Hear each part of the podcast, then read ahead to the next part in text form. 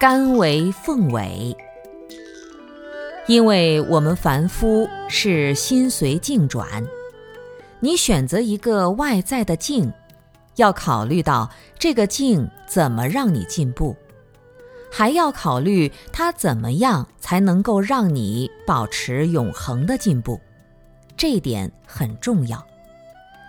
你看有些人，他有了一些社会地位之后。看到上层社会也是山外青山楼外楼，一山更比一山高。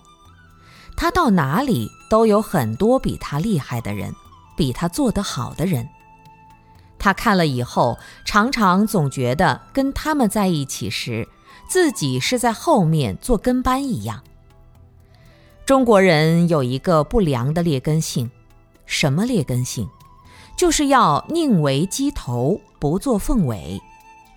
这里面有一个问题了，就是在很多有德行、有智慧的人面前，当你显得自己一无是处的时候，彰显不出自己优点的时候，你就很郁闷，觉得自己没有能力，做不好事情，会常常给自己造成一种自我打击。这个时候，你宁可找一帮没能力的、傻乎乎的人在前面，你就可以称大王。山中无老虎，猴子称大王，意思就是觉得其他人都没本事，那你在那里就是老大了。这种人往往大丛林、大的寺庙都不去，待在一间小庙里，自己说了算。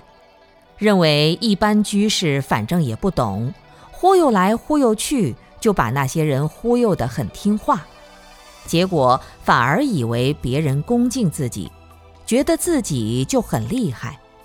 实际上，这样的人在自己的德行上还是有很多亏缺的。